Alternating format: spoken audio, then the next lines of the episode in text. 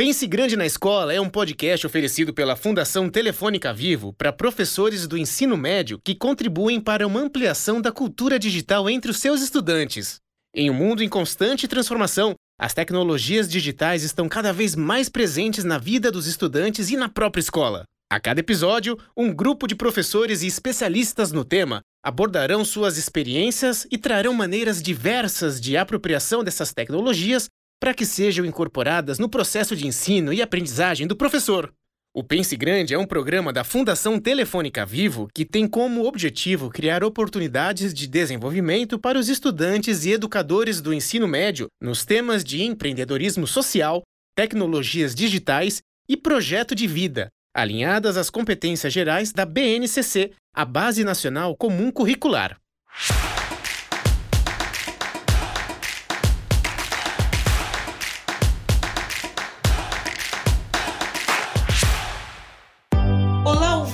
Do podcast Se Meu Computador Pensasse.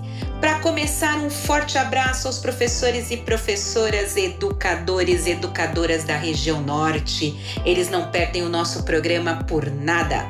O nosso abraço também aos professores do Centro-Oeste, sempre presente conosco, mandando perguntas e sugerindo pauta. Um abraço forte também aos professores da região Sudeste que ficam ligadinho aqui nos nossos episódios. Enfim, o podcast Formação Pense Grande Tecnologia Digital já é hoje sucesso em todo o Brasil. Se pluga, professor!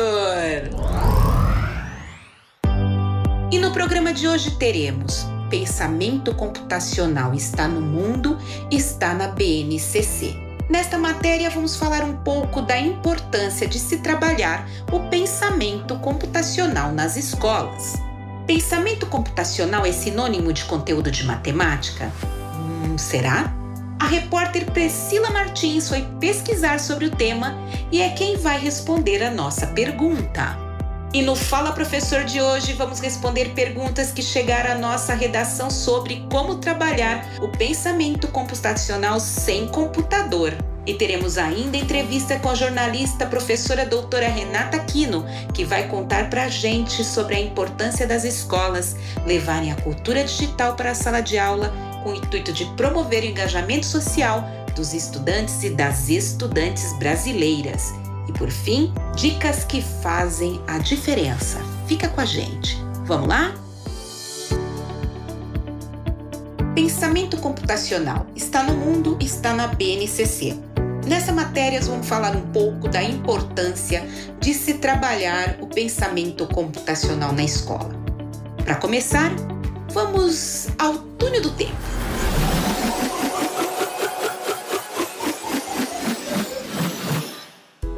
Década de 1960, a corrida espacial travada na Guerra Fria culminou com a chegada dos americanos à Lua. Um grupo de mulheres negras e cientistas da NASA foi fundamental para essa conquista, já que eram elas que calculavam manualmente as equações necessárias para que as viagens espaciais acontecessem. Com a missão de fazer o homem viajar pelo espaço, o grupo usava uma série de competências que passava pela reunião de informações, decomposição do problema em passos, reconhecimento de padrões e criação de algoritmos. Tais competências se assemelhavam ao modo como o computador opera, o que explica o apelido de computadores humanos que as cientistas receberam. Tais habilidades são cada vez mais valorizadas e embasam o que é conhecido como pensamento computacional. De acordo com o professor do Instituto Federal da Farroupilha, o Christian Brankman, e criador da comunidade Pensamento Computacional no Facebook, o chamado pensamento computacional é uma distinta capacidade criativa e crítica, além de estratégica, de usar os fundamentos da computação nas mais diversas áreas do conhecimento, com a finalidade de identificar e resolver problemas de maneira individual ou colaborativa. A educação para o século XXI pede pelo desenvolvimento dessas competências, tanto que a Base Nacional Comum Curricular estabeleceu a cultura digital entre as 10 competências gerais para a educação básica.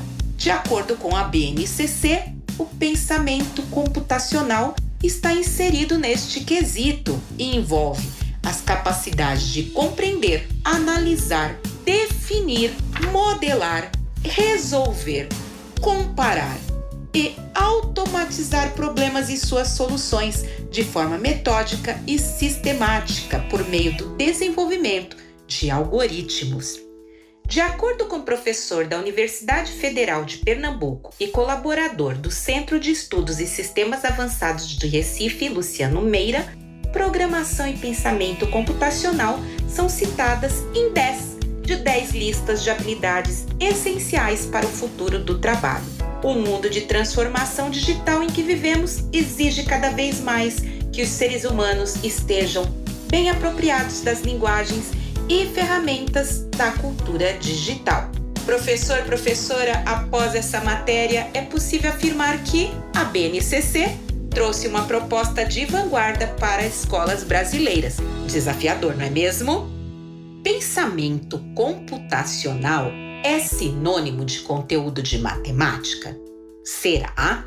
Muito se tem ouvido falar do pensamento computacional e essa é uma dúvida que chega constantemente à nossa redação. Muitos têm falado que, como o pensamento computacional está relacionado à lógica, se necessariamente ele precisa ser aplicado à matemática ou ele poderia ser utilizado além das ciências exatas. E foi para esclarecer estas dúvidas de alguns ouvintes que a repórter Priscila Martins foi pesquisar sobre o tema. Priscila, é com você.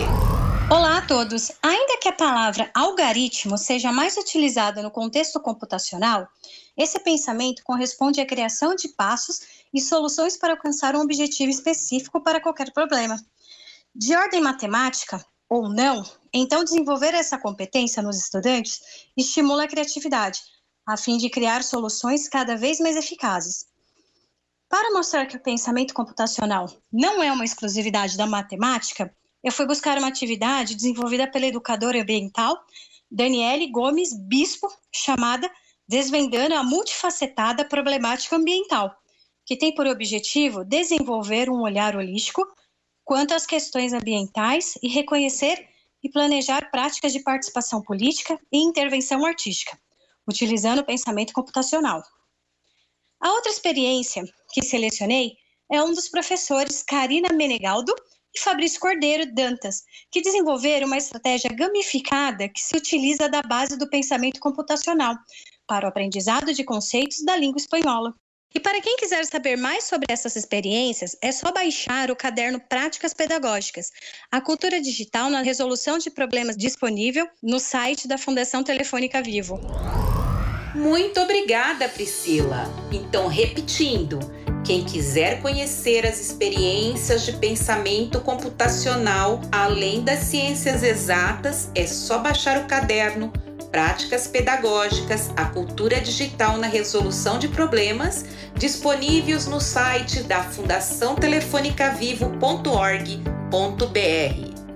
E agora, vamos responder as perguntas dos professores que participam da rede Pense Grande. Essa pergunta vem lá do Amazonas. E o professor pergunta: mas como falar de pensamento computacional se na minha escola não tem infraestrutura e conectividade? Então vamos lá, essa pergunta é muito pertinente, né? De acordo com entrevistas que realizamos junto a pesquisadores do tema no Brasil e no exterior, a resposta é que é possível sim iniciar o trabalho com atividades desplugadas, ou seja, que não precisam necessariamente de computador para que os estudantes entendam os fundamentos do pensamento computacional. Então a ideia, né, aqui está relacionada a desenvolver uma nova e criativa forma de pensar em que os professores e os adolescentes aprendam a levantar problemas, a buscar soluções a partir de uma sequência de passos e processos, a partir também do uso do raciocínio crítico e lógico. Então, a partir desse raciocínio lógico e dessa sequenciamento de passos, é possível trabalhar o pensamento computacional mesmo sem o uso do computador. Obrigada, professora aí da Amazonas, por a sua pergunta. E a segunda pergunta também vem lá do norte, né? Como trabalhar o pensamento computacional se eu, professor, não tenho conhecimento aprofundado do tema? Primeiramente, professor, professora, parabéns, pois reconhecer que não se tem conhecimento aprofundado sobre um determinado tema já é meio caminho andado para a mudança, não é mesmo? Em nossas pesquisas relacionadas com o tema, foi possível perceber que o ideal, nesses casos, é desenvolver grupos de trabalho dentro da escola, é envolver vários professores, né?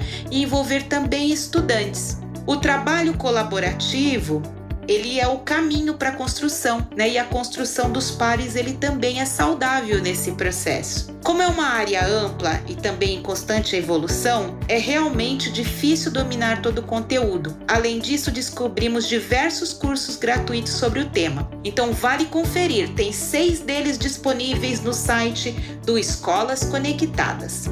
E o Fala Professor volta em breve com o esclarecimento de mais dúvidas. Fique ligado na gente. A cultura digital em sala de aula tem um outro papel importante. Além de preparar para o mundo do trabalho, ela pode proporcionar o engajamento social. A repórter Priscila Martins entrevistou a jornalista e professora doutora Renata Aquino, que vai nos falar mais sobre o papel da escola na construção da criticidade e do engajamento dos jovens. É com você, Priscila. Estou aqui com a professora Renata Aquino, que está me contando que é possível os jovens das escolas públicas brasileiras participarem de fóruns sobre a discussão da cultura digital. Professora Renata, eu gostaria que você contasse para nós, para os nossos professores, como eles podem incentivar os jovens a participarem destes, destes fóruns e qual a importância da participação deles. Primeiro, eu agradeço demais poder falar sobre isso com vocês. É, é, muito bom realmente que os jovens da escola possam se envolver com a cultura digital e que os professores possam encorajar isso, porque a dica é que todos nós podemos governar a internet, todos nós podemos dizer qual é o futuro da internet, né? E parte disso é, é exercitar a cultura digital na prática, né? Eu já fui voluntária e também colaboradora de organizações como as, as Nações Unidas, né, a ONU, e são caminhos que estão abertos e, na verdade, precisam muito da nossa participação. Então, eu queria encorajar os professores e os alunos a pensarem mais a cultura digital, o futuro da internet e se envolverem com esse tipo de organização. Existem é, espaços que podem ser buscados facilmente, como, como o Fórum da Internet do Brasil e o Fórum da Internet das Nações Unidas. E lá tem diversas listas de discussão, diversos espaços, todo mundo pode colaborar né? E aí falar como que é a sua internet, né? Às vezes a gente fica, ah, o WhatsApp caiu, e agora o que eu faço? Agora você já sabe, tem o que fazer. Tem onde reclamar, tem o que dizer que você quer para usar de aplicativo, de é, como deve funcionar, enfim. É importantíssimo que a gente tenha um papel aí é, ativo, né, no, na nossa vida digital, na nossa, no nosso cotidiano. E temos uma outra pergunta: quais os principais temas que são tratados? É, isso é, na verdade, um, um, uma barreira, né?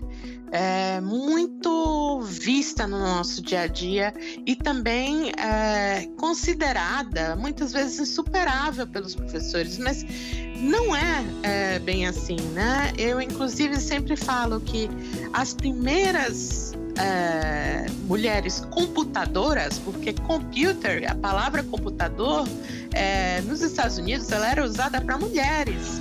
Então, mulheres que faziam é, operações como operações matemáticas, é, manipulavam, usavam mesas de telefone, operadoras de telefone, e normalmente eram mulheres negras ou jovens mães, e era realmente uma população altamente desfavorecida em termos salariais e tudo mais. E esse, tudo isso que eu estou contando pode ser visto num filme que se chama Estrelas Além do Tempo, Hidden Figures, sobre o começo da NASA. Então, como foi que a NASA se estruturou? Através de computadoras computadoras eram pessoas.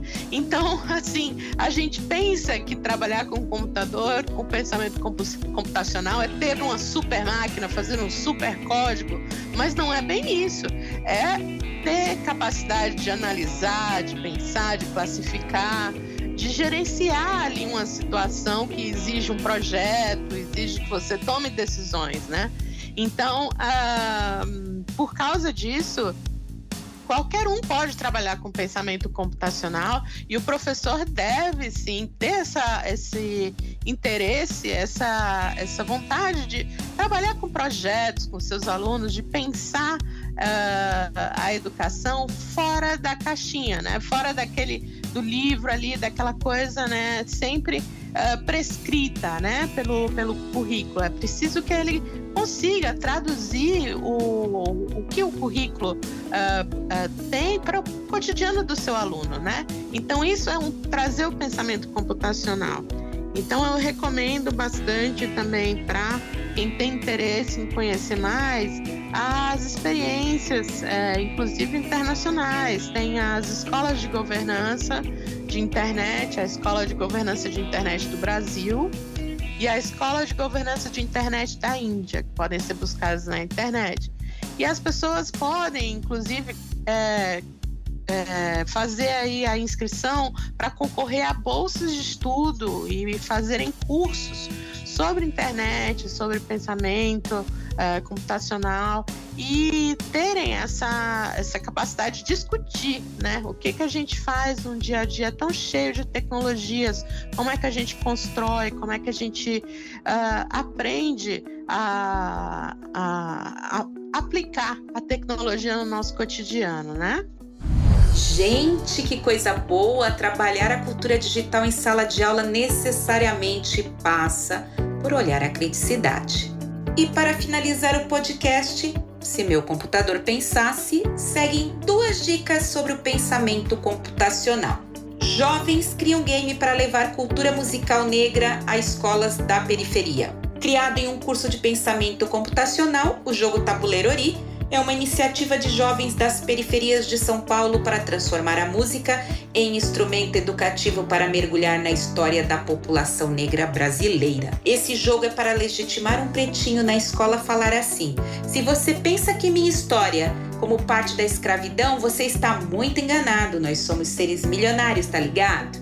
Eu acho que a grande resposta do Ori é essa diz a produtora cultural Magda Souza, uma das seis jovens moradoras da periferia de São Paulo que usaram o pensamento computacional para elaborar o jogo Tabuleiro Ori.